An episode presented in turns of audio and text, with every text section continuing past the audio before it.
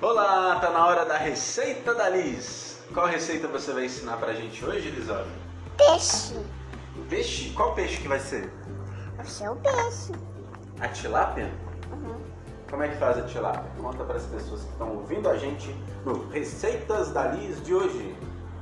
Primeiro vai ser tila- a tilápia do congelador. Depois você vai esperar ela descongelar um pouco. Vai passar um temperinho.